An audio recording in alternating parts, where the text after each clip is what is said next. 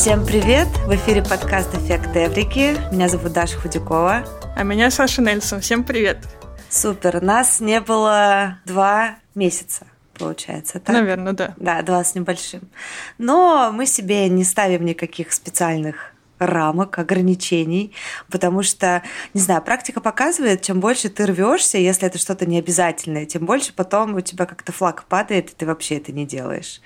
Мы решили, что пусть будет по настроению, да, 6-8 выпусков в год пока что. Периодичность непонятна. Саша, расскажи, как твои дела за чего? Декабрь и январь? За два месяца. Ну, я съездила в Цюрих, было очень здорово. Немножко снега даже было. Немножко? Вот. Ну, не очень много, он потом растаял. Там не так много бывает.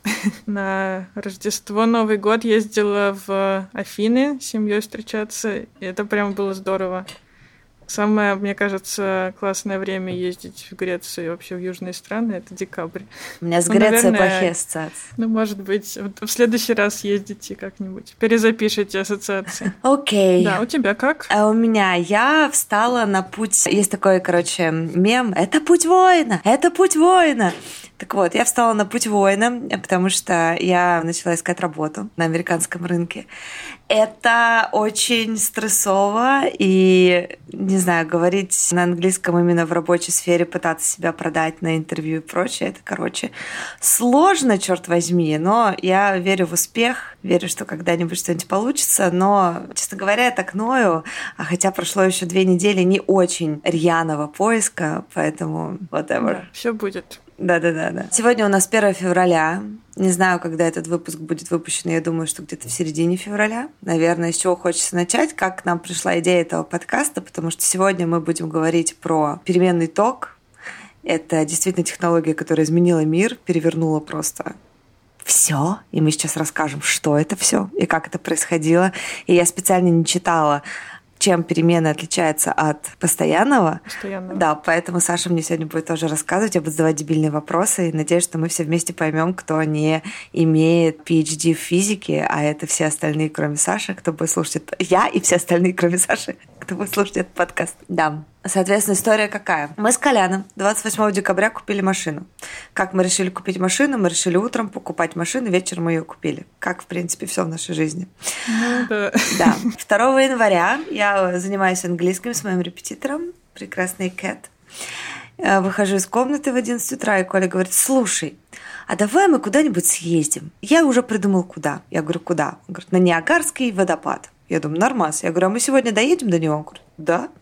Мы живем в Джорджи-Сити, это штат Нью-Джерси, а Ниагарский водопад находится в штате Нью-Йорк.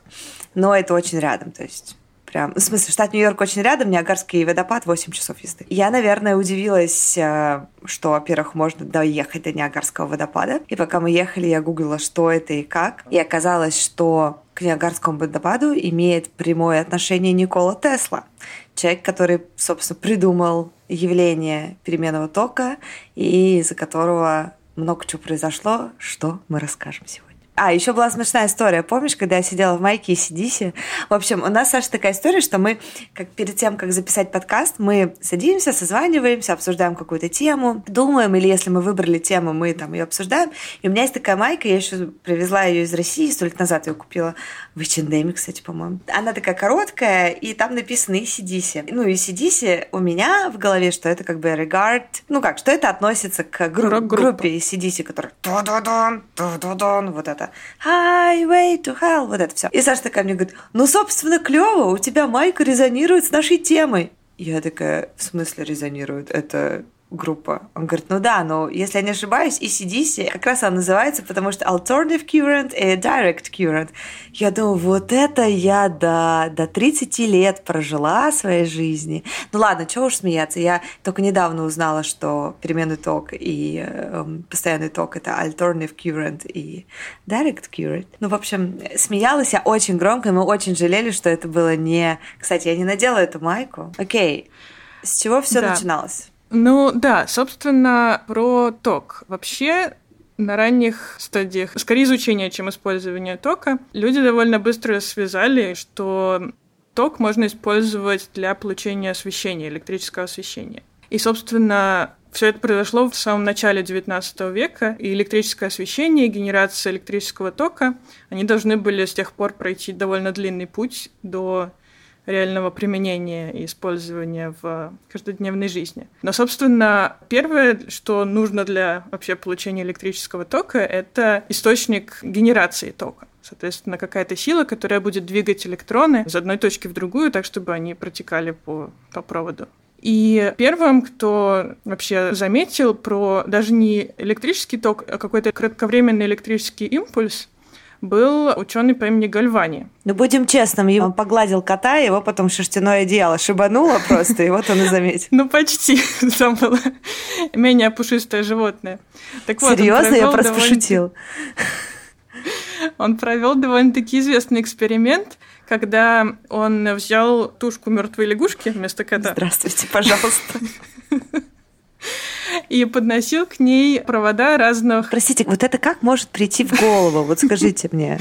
Ну, ученые они все немножечко-то. Да-да, окей и обнаружил, что лягушка дергает лапками, при том, что она была уже мертва. И он предположил, что живые ткани производят электрические импульсы и, соответственно, электричество. Но в 1800 году другой ученый Вольта, от которого и произошло название вольт угу. для единиц напряжения, он считал, что идея Гальвани про то, что электричество происходит из живых тканей, она неверна. И чтобы доказать это, он изобрел первую химическую батарейку которая тоже генерировала ток. И, соответственно, если Вольта придумал и изобрел химическую батарейку, то чуть позже другой ученый Хэмфри Дэйви обнаружил, что если эту батарейку подключить к металлическому проводу, то этот провод может излучать свет. И, собственно, это стало толчком для появления электрического освещения, про которое мы рассказывали в прошлый раз но и, собственно, толчком к тому, чтобы использовать электричество. И это стало не просто забавным феноменом, который изучали странные ученые, но и очень полезная сила. Можно тупой вопрос задам?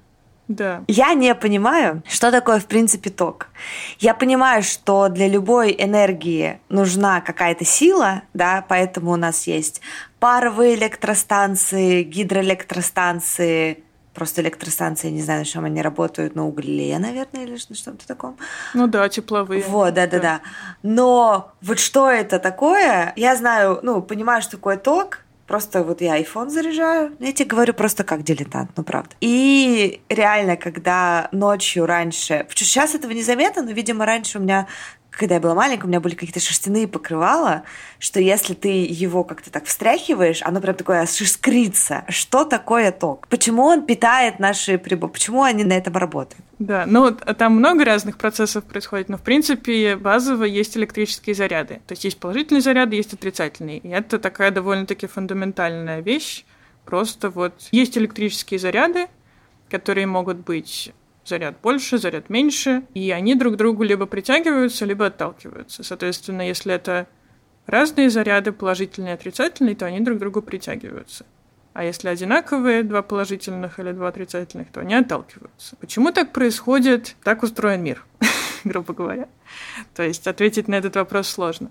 Но из-за того, что вот есть такие величины заряды, и они взаимодействуют между собой вот таким образом, то это можно использовать для того, чтобы, например, электроны, которые отрицательно заряжены, они, соответственно, электроны существуют в металле в довольно-таки свободной форме, в том плане, что они могут перемещаться довольно свободно. Mm-hmm. Если к этому металлу с одной стороны поднести положительный заряд, а с другой стороны отрицательный, что, собственно, батарейка это вот оно и есть. У нее разделены заряды таким образом, что с одной стороны плюсик, вот то, что на батарейке uh-huh. плюсик написано, это положительный заряд. А с другой стороны отрицательный, сконцентрирован. То есть они как бы такой резервуар, в котором куча положительных зарядов с одной стороны, куча отрицательных с другой, и они разделены между собой. Почему это дает какую-то энергию? Но из-за того, что положительные и отрицательные заряды, они притягиваются друг к другу, угу. то электроны в этом кусочке металла, который в проводе, который присоединен к батарейке, они будут под действием этой притягивающей силы будут лететь в сторону положительного заряда. И то есть вся вот эта энергия, весь тот ток построен на том, что положительные и отрицательные притягиваются, ну как типа как магнит. И вот эта вот сила да. непреодолимая, которая на этом можно делать деньги. Да, именно. Окей, мне хоть стало немножко понятно, хоть чуть-чуть. Вот, ну хорошо, отлично, да. Ну, собственно, да, как я уже сказала, батарейка, она может использоваться для генерации тока, соответственно, да, если присоединить провод к этой батарейке, то по ней потечет ток. Но огромный прорыв в, вообще во всей этой области случился с изобретением Фарадея, который обнаружил, что если около проволоки, по которой не течет никакой ток, поднести движущийся магнит. А движущийся магнит или переменное магнитное поле. Соответственно, магнитное поле должно меняться. Так вот, если поднести меняющийся магнит, то по проволоке потечет ток. Явление называется магнитной индукцией, то есть магнитное поле или магнит генерирует ток проволоки вместо химической батарейки. Угу. И это изобретение позволило переводить механическую энергию в электрический ток и обратно. Соответственно, инженеры придумывали устройство, а, которое называется генератор или мотор, которые, соответственно, переводят механическую энергию, например, какое-нибудь кручение колеса или, ну, в основном, да, это какой-нибудь а, механически движущееся колесо, например. Угу. Это механическое движение могло запускать движение магнита, которое запускало электрический ток. Вот. И, соответственно, таким образом появились генераторы. И в обратную сторону электрический ток может запускать механическое движение каких-то угу. в моторе, который, соответственно, будет э, запускать какую-нибудь машину. Угу. То есть, по сути, все вот эти генераторы, зачем нужна уголь там или еще что-то такое, да, там вода условно, что это сила, которая двигает магнит, Угу. А за магнитом тянется какой-то заряд. Течет ток. Да, угу. потому что у заряда да. есть положительный и отрицательный. То есть это, по сути, есть генератор. То есть если мы с тобой сделаем во дворе большой рычаг, будем бегать вокруг своей оси, и тягать этот рычаг, мы с тобой будем, в принципе, маленькой электростанцией. Но нам нужен магнит еще. Ну, это он там есть, да. Вот так. Да.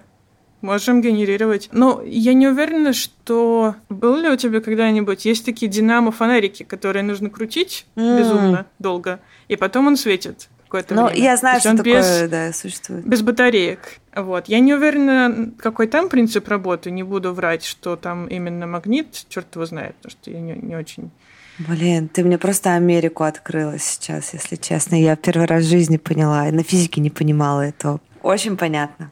Ну, здорово, да. Вот, и, соответственно, эта магнитная индукция Фарадея позволила генерировать два типа тока, про которые мы сегодня и будем говорить. Постоянный и переменный. В чем разница между постоянным и переменным? Постоянный ток течет в одну сторону, постоянный же ток генерируется батарейкой. То есть, когда у тебя есть просто положительный заряд с одной стороны, отрицательный с другой, то ток всегда будет течь от отрицательного к положительному. Угу. Соответственно, он течет постоянно в одну сторону, пока батарейка не сядет. Угу. А переменный ток, как следует, собственно, из названия, он меняет свое направление, он течет то в одну сторону, потом меняет направление, течет в другую сторону.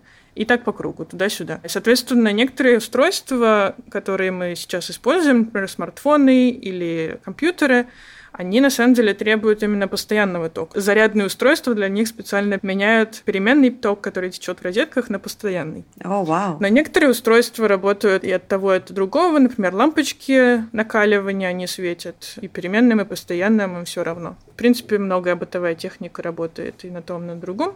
Ну, то есть могла бы работать, но она заточена на тот, который течет у нас в розетках. И, соответственно, вопрос, если что-то работает на том и на том, что-то работает только на постоянном, почему у нас в розетках, собственно, течет переменный ток? И этим мы обязаны результату так называемой войны токов, которая случилась в конце XIX века, в которой соревновались два инженера и два тока, переменный и постоянный. И о ней мы вам и расскажем сегодня. Понятно, что родителям переменного тока является Никола Тесла. Я всегда в детстве думала, что, естественно, он русский, но просто все славянские имена, они тебе кажется, что они немножко оттуда. Но вообще, на самом деле, с его происхождением есть небольшой прикольчик, потому что если гуглить на английском или на русском языке, выдают немножко разные варианты, плюс еще одна страна считает, что вообще он наш, хотя он к ней сильно не имеет отношения. В общем, дело в том, что Никола Тесла родился в селе Смелян Австро-Венгерской империи, потому что она еще тогда была. Но сейчас, когда когда упоминают Николу Тесла, говорят, что американско-сербский ученый. Но если мы еще немножко гуглим, то в некоторых статьях упоминается как хорватский ученый. Хотя хорватов там вообще рядом не стояло. Дело в том, что его семья была национальным меньшинством, сербами. Кстати, если не ошибаюсь, у него отец был священником, и ему тоже была уготована такая же история, но он просто был очень своевольный и решил дальше. Так вот, по сути, что да, он сербский ученый из Австро-Венгрии, э, из той области, которая сейчас является в Хорватии, но расцвет его карьеры пришелся именно в Америке. Он э, закончил школу, закончил гимназию, начал преподавать, потом в 1882 году устроился в континентальную компанию Continental Edison Company. Ничего, да, не напоминает Edison Company в Париже. И эта компания отправила его в Страсбург э, решать какие-то вопросики, и пока он их решал, в свободное время он работал над изготовлением модели асинхронного электродвигателя, что бы это ни значило. Это вот как раз на переменном токе, который работает двигатель. Да, вот make sense, собственно, да-да-да. И суть в том, что эта модель была продемонстрирована в Страсбурге, все пахали, поохали, похлопали ему, пообещали даже премию, и он э, вернулся в Париж из Страсбурга, думая, что Э, будет ему премия в размере 25 тысяч долларов, попробовал получить премиальные и понял, что этих денег ему не видать, и оскорбленный уволился. Это будет не в первый раз, когда я скажу фразу «и оскорбленный уволился». Собственно, надо понимать, что по ходу дела Никола Тесла был, безусловно, гениальным ученым, никаких вопросов и сомнений в этом нет, со своеобразным очень характером. Но я как фанат сериала «Теория Большого Взрыва», там есть такой герой Шелдон, который тоже типа гений, и вот он странненький. Я могу понять, о чем речь. Так вот, запомним эту фразу. Оскорбленный уволился. Интересно, что один из советских биографов э, Никола Тесла говорит, что Тесла задумывался о переезде в Россию, потому что вообще на самом деле в XIX веке Петербург был достаточно привлекателен, и там было много развивалось и производств всяких, э, давало субсидии государства на то, чтобы приезжали различные бизнесмены, ну, купцы, там, whatever, да, и развивали какое-то производство. Поэтому это очень логично, что Тесла думал поехать э, в Петербург, но один из сотрудников, а точнее администратор континентальной компании, вот этой, которая Edison Continental, Чарльз Бэчлор, уговорил Тесла отправиться в США. И потом этот чувак, короче, писал Эдисону письмо, цитирую, «Было бы непростительной ошибкой дать возможность уехать в Россию подобному таланту. Вы еще будете мне благодарны, мистер Эдисон, за то, что я не пожалел нескольких часов для убеждения убеждение этого молодого человека отказаться от мысли ехать в Петербург. Я знаю двух великих людей. Одни из них вы, второй – этот молодой человек. В общем, дело в том, что в 1884 году Тесла прибыл в Нью-Йорк и устроился на работу в компанию Томаса Эдисона. Компания называлась Edison Machine Works. Знаете, что вот интересно, кстати? Вот мы читаем Edison Machine Works, а есть, короче, такой фильм, может быть, видели, слышали когда-то «Экс-машина» а по-английски он произносится как «ex machina». Это очень странно. Ну, в общем, Тесла устроился в компанию Эдисона, но Эдисон очень холодно воспринимал новые идеи Тесла и все открыто высказывал неодобрения, направленные э, на то, что Тесла не только работает, но еще что-то там придумывает. Возможно, он просто обиделся, что его назвали не единственным великим. Эдисон пообещал Тесле 50 тысяч долларов, если у него получится конструктивно улучшить электрические машины постоянного тока, которые придумал Эдисон. Никола активно взялся за работу, представил 24 разновидности разновидности этих машин, причем значительно лучше, чем то, что придумал Эдисон. Эдисон одобрил все усовершенствования и в ответ на вопрос о вознаграждении отказал Тесле, заметив, что эмигрант пока плохо понимает американский юмор. Тесла что сделал? Оскорбленный Тесла немедленно уволился. Потом он приобрел некоторую известность в инженерных кругах, пока работал у Эдисона. Несколько энтузиастов собрались, говорят, давай придумаем э, приборы для уличного освещения дугового. Говорят, давай. Придумали, но как с ним расплачиваться? Вместо гонорара они ему говорят, давай мы тебе акции дадим, потому что пока с деньгами не очень, пока мы там достаточно не продали. Тесла что сделал? Оскорбленный немедленно уволился. И в 1886 году с осени до весны он перебивался на подсобном подобных работах, занимался рытьем канав, спал где придется и ел, что найдется. Это на самом деле удивительная штука, потому что куча событий могло, ну, действительно прервать просто его жизнь, потому что рытье канав — это, ну, совершенно маргинальный слой да, людей этим занимается. Они не плохие, не хорошие, просто, ну, они в такой ситуации. Что, собственно, произошло дальше? В этот момент он подружился с инженером Брауном, который находился в подобном положении. Браун имел какие-то знакомства и, видимо, имел не такой ужасный характер, как Тесла, и смог нескольких знакомых своих уговорить, чтобы они ему дали денег, и Тесла создал свою компанию Tesla Electric Company и начал заниматься как раз-таки обустройством уличного освещения новыми дуговыми лампами, которые он придумал до этого с чуваками. Он даже создал создал свой офис в Нью-Йорке на Пятой авеню. И, собственно, дело в том, что это здание, которое было на Пятой авеню, оно было недалеко от э, компании Эдисона. И между двумя компаниями тогда развязалась острая конкурентная борьба, которая сейчас называется как «война токов». Собственно, заканчивая эту фазу его жизни, можно сказать, что буквально через два года известный американский промышленник Джордж Вестинхаус, по-английски там Westinghouse, причем house пишется прям как дом, а по-русски это Вестингаус, выкупил у Теслы более 40 патентов и заплатил в среднем по 25 тысяч долларов за каждый. Представляете, да, ему до этого жопили, простите, 25 за изобретение, 50 за 24 машины, да, там, за 24 двигателя. А здесь ему по 25 тысяч долларов человек заплатил за каждый. Короче, честный чел. Не зря увольнялся. Да-да-да. Вестингаус пригласил Теслу на должность консультанта на заводах в Питтсбурге. И Тесла там немножко поработал, но потом вернулся к своим изысканиям, начал строить себе лабораторию, обустраивать еще лучше на те деньги, которые дал ему Вестингаус. Потому что создание своего — это лучше, чем просто работать потому что это вот такой Никола Тесла. И, собственно, мы приходим к тому, что, да, разгорелась война между двумя изобретателями и инженерами Теслой и Эдисоном. И, собственно, Эдисон в своей компании, он а, разрабатывал и использовал постоянный ток, соответственно, придумывал и генераторы, и моторы на постоянном токе, а Тесла продвигал нововведения в форме переменного тока и сделал новые изобретения, в том числе мотор на переменном токе, который был очень важен. И почему вообще разгорелась война между этими двумя инженерами? Ну, война в кавычках. А постоянный ток, он а, существовал уже довольно-таки давно, и какое-то время использовали для электрического освещения. Он был хорош тем, что он был с довольно низким напряжением, что делало его относительно безопасным. То есть его можно было генерировать э, с напряжением 110 вольт, примерно то, что сейчас э, течет в электрических сетях в домах в Соединенных Штатах. А при этом переменный ток генерировали с очень большим напряжением, около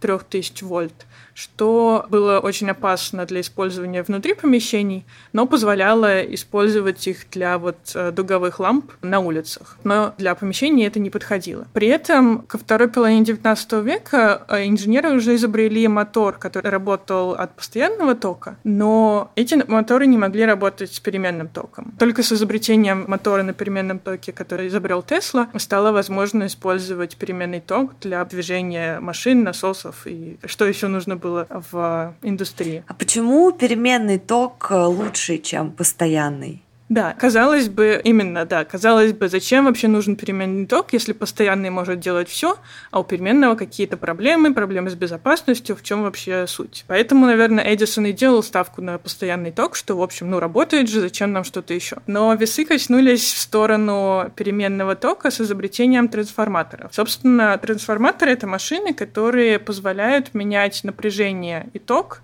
переменного тока. Они позволяют, например, напряжение повышать, а ток понижать. Или наоборот, напряжение понижать, а ток повышать.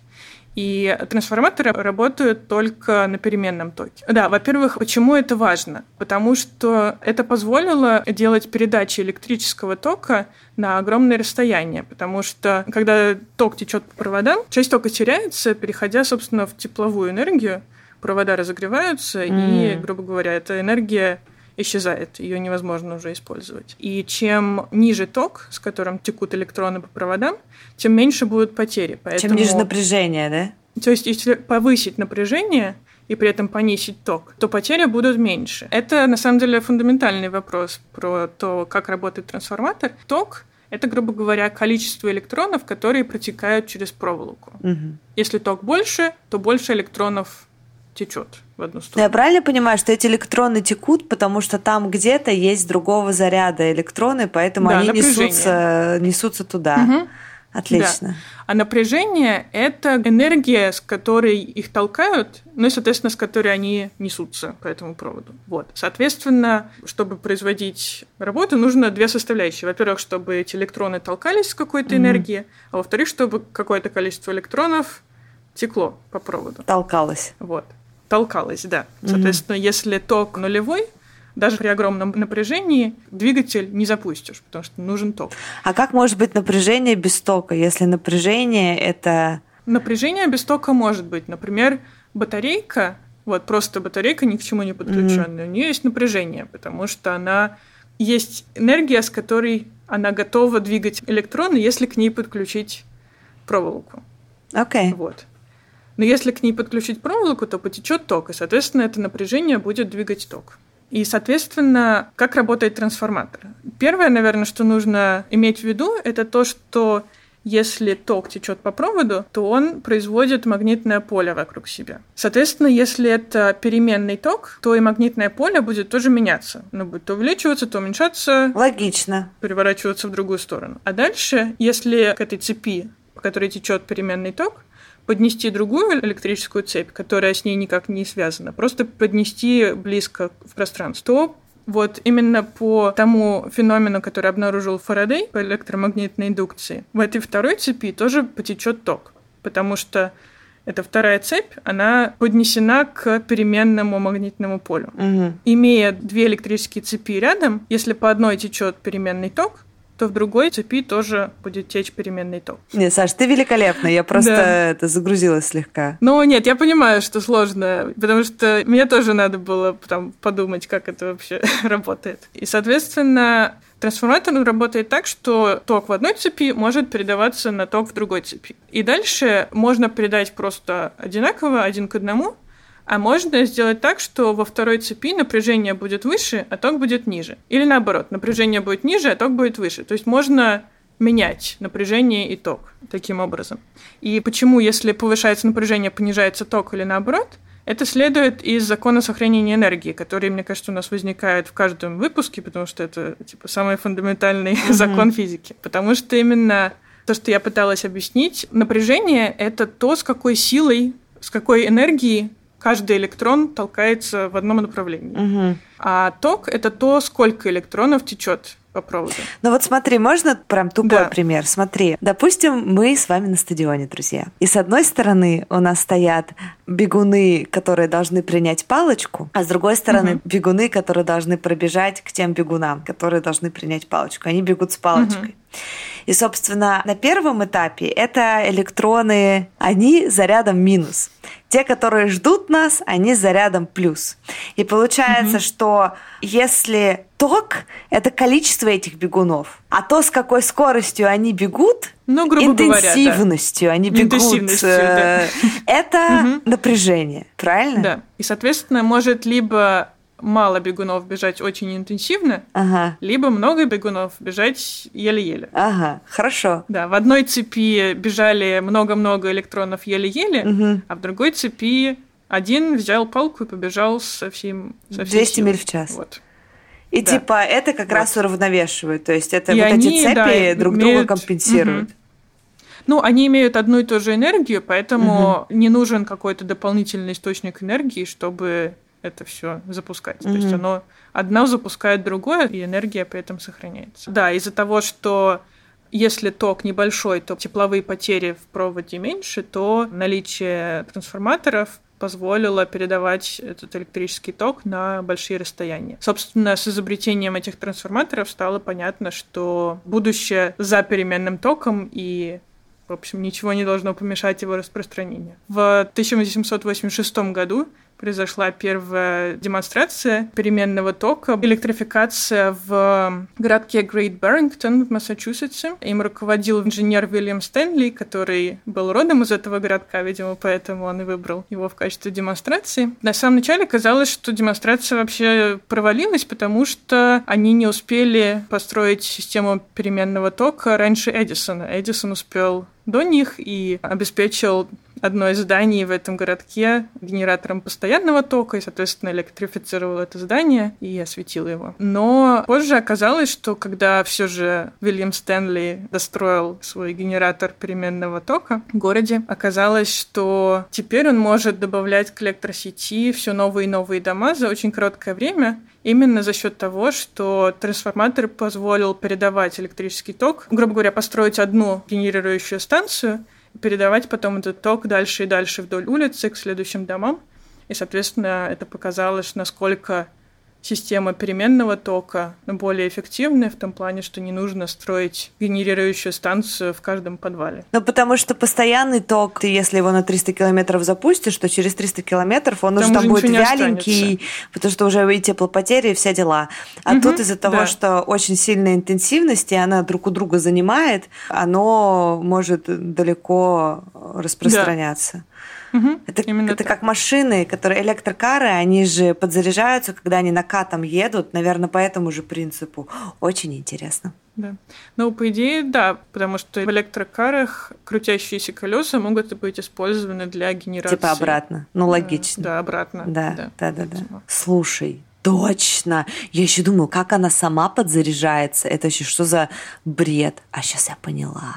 То есть, понимаете, да, ребят, если ты едешь там с пригорка, то энергия возникает не потому, что двигатель крутит колеса, а потому что ты едешь вниз, потому что ты едешь. Сила угу. притяжения планеты. Да. И оно обратно, получается, крутит и заряжает э, двигатель, как мы сейчас Батарейку, рассказываем. Да. О, боже. Так. Да, ну, собственно, казалось, что вот она, победа систем переменного тока, но Эдисон не готов был так быстро сдаваться, и что же он предпринял. Ну, товарищ Эдисон вообще, наверное, тоже гений, но он нам в каждом, блин, выпуске встречается, почти каждом. Это, конечно, такой человек с предпринимательской жилкой, с м, хваткой, с ощущением, что он не оставит то, что он начал. И, наверное, наряду с его гениальностью он был очень хороший бизнесмен, и мне кажется, что не очень приятный человек. Так вот, Томас Эдисон решил, что «Здравствуйте, что-то слишком хорошо у меня тут отбирают мое прекрасное изобретение. Я тут хотела продать этот ток, вот этот постоянный ток, систему постоянного тока всем подряд. И сейчас срублю на этом кучу денег, а оказывается переменным можно лучше сделать. Поэтому я, пожалуй, распространю мысль про то, что, а, во-первых, переменный ток очень опасный, во-вторых, б, что Никола Тесла очень странный, и что, ну, в общем, одно умножить на второе Э, получается мультипликационный эффект. Он активно участвовал в кампании, направленной на дискредитацию переменного тока, поддерживаемая конкурентами как раз-таки Теслы и Вестингаузена. Каким именно образом он показывал, что очень переменный ток опасный. Ну, вот просто оцените. Одним из наиболее известных и спорных методов, используемых Эдисоном для демонстрации опасности, они проводили такой эксперимент, в ходе которых собаки, кошки и даже слоны подвергались воздействию переменного тока, что приводило к их мгновенной смерти. Ну, собственно, это логично, потому что заряд-то очень большой. И все эти демонстрации предназначают для того, чтобы показать, что переменный ток намного опаснее для живых существ. То есть, если животные мрут, то и люди будут тоже. Дело в том, что вот эта история натолкнула людей на мысль, что подобную систему можно использовать для умерщвления людей. Когда нужно умерщвление людей, когда есть смертная казнь. Собственно, Эдисон, не хотя этого, был причастен к созданию, получается, электрического стула, потому что своим вот этим финтом хотел дискредитировать Теслу. Может быть, отчасти это и получилось, но умные люди такие, ха, можно просто так убивать, и нет никаких, ну, типа там неприятных последствий. Включил кнопку, подождал 30 секунд, выключил кнопку. Супер, отлично. Теперь мы будем так убивать людей. Естественно, он еще рассказывал про то, что Тесла странный, постоянно заказывал много материалов в газетах про его дискредитации. Причем материалы были такие, что там друг подруги тетки брата что-то сказал, что-то увидел, а я видел, как Тесла кормил голубей и засовывал их в карман, а потом выкидывал их мертвыми оттуда. Ну, в общем, истории были просто crazy. И их было супер много. И они распространяли просто, вот как я сейчас, фабрика троллей, да, и вот там была такая же история, только это было с участием Эдисона. Но снежная буря, которая произошла в 1882 году, восьмом году, сори, на самом деле там все по времени Меньше, чем 10 лет. сжато, да, то есть за 10 лет, то есть Тесла приехал уехал, поработал в, у Эдисона, оскорбленный ушел, нанялся в другую компанию, они придумали дуговое освещение, оскорбленный ушел, баба кому не заплатили, рыл канавы, блин, полгода, спал на улице, ругался со всеми, потом пришел опять что-то сделал, потом Вестингаус у него купил эти патенты. Очень много всего произошло в очень короткий промежуток времени. Так вот, снежная буря произошла в Нью-Йорке, известная как Великая буря, ну, это Штаты, у них все великое. И она стала одним из самых суровых э, метеорологических событий в истории северо-востока США. Она обрушилась на регион. На самом деле здесь реально крейзи погода, и если что-то такое, вот, наверное, слышали, ураган Катрина или что-то, какие-то еще Сэнди, что-то подобное было, действительно люди остаются без домов, ну, там сотни могут быть жертв, но сейчас это все равно эпоха там, 21 века, все дела, тогда 88 год было жуть. А событие это подчеркнуло опасность, связанную с разветвленной сетью надземных электрических линий, потому что сейчас у нас есть надземные электрические линии, но я так понимаю, что какие-то важные большие провода, по которым вот прям много угу. идет ток, они подземные. Ну, либо в каких-то местах защищенных, где люди не ходят. Да. Ну, в общем, не, не, не густо населенных. Да, падающие линии электропередачи столбы и обрывы проводов стали причиной перебоев электроснабжений, пожаров естественно, смертельных случаев. И последствия в чем заключались? В том, что после бури началось э, движение за перенос электрических телефонных линий под землю, чтобы подобные ситуации больше не повторялись. Потом люди стали давить на власть, э, на то, чтобы электрификацию стали рассматривать и финансировать именно город как отдельную важную вещь, то есть там не только убирать улицы и так далее, потому что раньше электрификация была такая. Кто-то лампой обогревается, кто-то свечкой, кто-то лампочку у себя зажег. Ну, то есть город так сильно не следил за этим. И вообще в целом, почему мы об этом говорим, что сама буря вообще, по сути, не дала никакого прямого преимущества переменному току. Но последующие усилия по модернизации и улучшению вот инфраструктуры, о которой я только что сказала, как раз э, сыграли на руку руку Николе Тесла и Вестингаузену, потому что переменный ток демонстрировал большую эффективность и надежность на дальних передач энергии, как Саша сказала, собственно, особенно когда началось массовое внедрение подземных кабелей. Соответственно, если это подземный кабель, то логично мочь использовать этот кабель, чтобы передавать энергию на гораздо дальние расстояния. Как мы уже говорили, там через 300 километров постоянный ток, он уже сдохнет, а переменный будет еще работать и освещать еще миллион домов. Поэтому эта буря сделала движение за перенос кабелей под землю, а чтобы было без потерь и экономически выгодно, только переменный ток смог дать тот эффект, который, собственно, все хотели. Да, и, в общем, на этот момент стало понятно уже, что ставка Эдисона на постоянный ток оказалась неверна. Но забавно, что последним камнем в его сторону был не технологический прорыв. Ну, собственно, одним из камней была буря, которая тоже не очень имела отношение к технологиям. Но последним камнем стал, собственно, произвол финансового магната. Дело в том, что к концу XIX века огромной долей компании Эдисона, Edison General Electric, владел финансист э, Джон Морган, Пирпонт Морган. JP Морган, до сих пор банк такой JP есть у нас.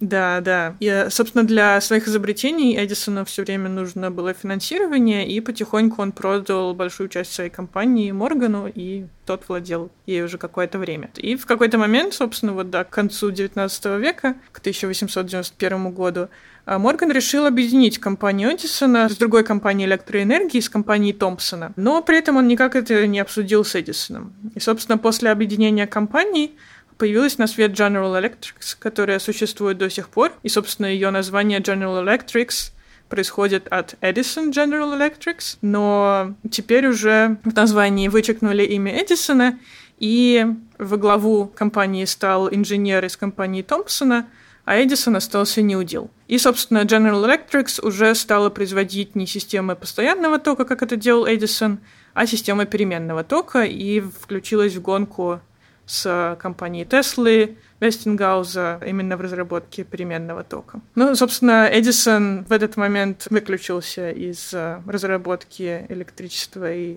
и электрической энергии. Он позже говорил, что ему не больно-то и хотелось э, оставаться в компании, потому что ему уже наскучило заниматься электрическим током.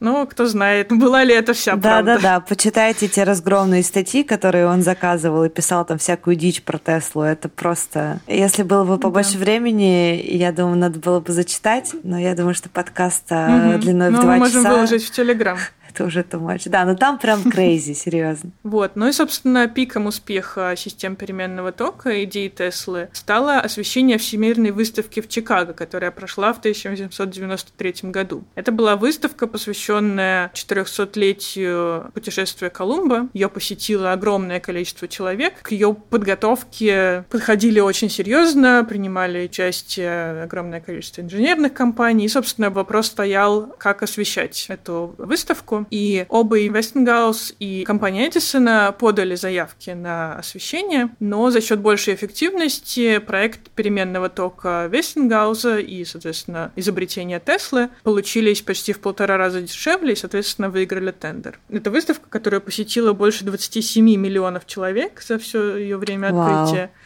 она стала наилучшей демонстрацией этого чуда техники электрического освещения. По описаниям, то, что людям открывалось, это огромные пространства были освещены электрическими огнями, все здания, аллеи были усыпаны лампочками, даже фонтаны светились разными, различными цветами и открытые пространства освещались огромными прожекторами. Но самое, что удивляло людей больше всего, было, что все лампочки зажигались одновременно, когда наступала темнота, как будто по мановению волшебной палочки. Скорее всего, они были привычны к газовому освещению, которое каждое нужно зажигать отдельно с помощью огня, соответственно. Это действительно производило впечатление. И, собственно, эта выставка стала важнейшим испытанием систем переменного тока, потому что она потребляла в три раза больше электроэнергии, чем весь Чикаго в то время. И, соответственно, теперь весь мир увидел, что действительно электричество способно преобразить мир. Собственно, когда стало понятно, что война токов выиграна именно Николой Тесла, даже несмотря на Тесла и Вестингаузена, даже несмотря на весь этот пиар Эдисона и всю его упертость, и у него же было куча денег, чтобы это все делать, и публичные казни животных, да, тоже не забываем про это. Именно Чикагская выставка стала одним из толчков к распространению именно с точки зрения маркетинга. То есть как это распространить, да, как показать людям, что это безопасно, что меньше потеряно электроэнергии на большие расстояния, значит, это дешевле можно сделать и так далее.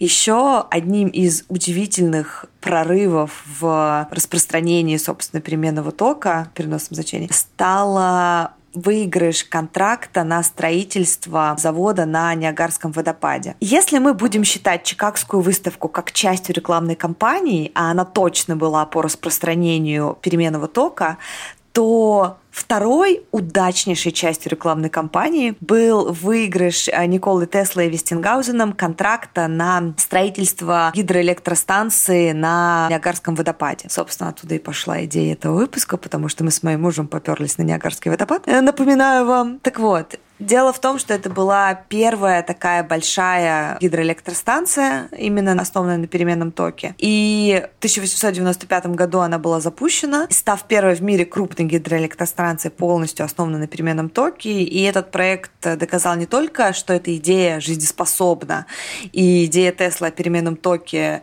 действительно работает на практике, но и эта станция заложила основу для современной глобальной электросети, потому что она позволила эффективно распределять электроэнергию на большие расстояния и обеспечивала электроэнергию не только близлежащие Баффало, но и в дальнейшем другие города. То есть как сейчас у нас происходит электрификация городов в самый первый раз, это было использовано вот в этом прекрасной гидроэлектростанции в 1895 году в городе Баффало в штате Нью-Йорк. До этого не было такого. И я смотрела там фильм на Ниагаре, когда были, и представьте, там такая картинка земного шара, показана, как загорается точка на Niagara Falls, она разгорается, разгорается, потом сетка такая, паутинка светящаяся идет на город Баффало, потом камера отдаляется, и просто весь мир начинает покрываться этой паутинкой светлой линии электропередач. То есть фактически практически с Ниагары Falls начался эффект Эврики, который пришел угу. Николе Тесла. Вот. Но чтобы еще сказать, как, собственно, пошел потом переменный ток по планете. Никола Тесла с Вестингаузом тоже были не дураки, и вот э, Саша уже сказала, что, по сути, Чикагская выставка была одним из последних гвоздей в гроб Эдисона и его постоянного тока. Гидростанция на Ниагарском водопаде тоже. Ну и Никола Тесла тоже не пальцем деланный. Они давали очень много открытых лекций, публичных выступлений с Вестингаузеном, публичных споров они делали с Эдисоном, причем Эдисон уже в последнее время потом уже не приходил на эти э, споры. Ну, особенно когда вот началось распространение переменного тока, он такой, ну, понятно. Но, собственно, такая интригующая история, и маркетинг здесь играет не то, что не последнюю роль, а часто, когда есть какой-то классный продукт, но о нем никто не знает, маркетологи имеют невероятную силу рассказать об этом гораздо большему количеству людей, чтобы люди начали его использовать. И поэтому я вот э, маркетолог и руководитель отдела маркетинга обычно, ну, я вот работаю на такой позиции, я всегда чувствую какую-то миссию, что я настолько причастна к этому, что я просто, у меня есть рупор, светильник, и я как Данка, который выр, вырвал себе сердце и освещает путь, сейчас все расскажу всем. Но это надо только работать с супер классным продуктом, который тебя дровит и который супер помогает людям, там, изменяет жизни и так далее. А здесь еще мало того, что просто продукты, которым никто там не знал, да, а здесь еще его и поливали в общественном пространстве. История супер интригующая. Что касается вообще дальше, что было с э, Теслой. Так он и жил в Нью-Йорке, он дожил до 43 -го года, ему было 87 или 83 года. Я, кстати, почему-то вот до момента подготовки к подкасту была почему-то уверена, что он умер молодым, но это не так. Он дожил до 80 скольки-то там лет, в 43 году он точно умер, и был против фашизма, естественно, и его, короче, сбила машина. Очень жалко, но хорошо, что 80, а не в 38. Вот, он всю жизнь прожил в США, собственно, поэтому американский. Везде пишут, что он американский ученый, редко пишут сербско-американский. Такая история, ребята. Я вот думаю, что хорошо, что он все-таки не поехал в Россию, раз он до 43 -го года дожил. Это жесть, потому что, да, я думаю, что мало чего хорошего бы случилось. Там бы ему, да, ну, ну, может быть, он вовремя уехал, но черт его знает. Да, учитывая, что все равно были уже использования переменного тока, то есть он его открыл, ну хотя подожди, это же он его открыл. Знаешь, у меня как бы есть такое... Ну, переменный равно... ток не он открыл, он изобрел вот именно... Мотор. Мотор переменного да. тока, да. да. И, ну, всякие, там много чего изобрел, наверное, да, просто да. это уже более технические вещи. Ну, то есть, короче, мне не хочется умолять его достижения, но у меня есть небольшое ощущение, что есть же такая представляю, что вот мы когда про лампочку записывали, что это типа был и Эдисон. И куча еще людей да, до него. Да. да, британский какой-то чувак, еще кто-то. И вот там про радио, я, кстати, не знаю, насколько это история, что вообще типа радио, во всем мире радио изобрел Маркони, в России его изобрел Попов. Ну, это правда, потому что наука, она не работает на одиночках. Каждый изобретатель или ученый строит на том, что до него сделали другие. Поэтому ну да, и поэтому одинаковые идеи иногда приходят в одно время да. людям на разных угу. концах света света.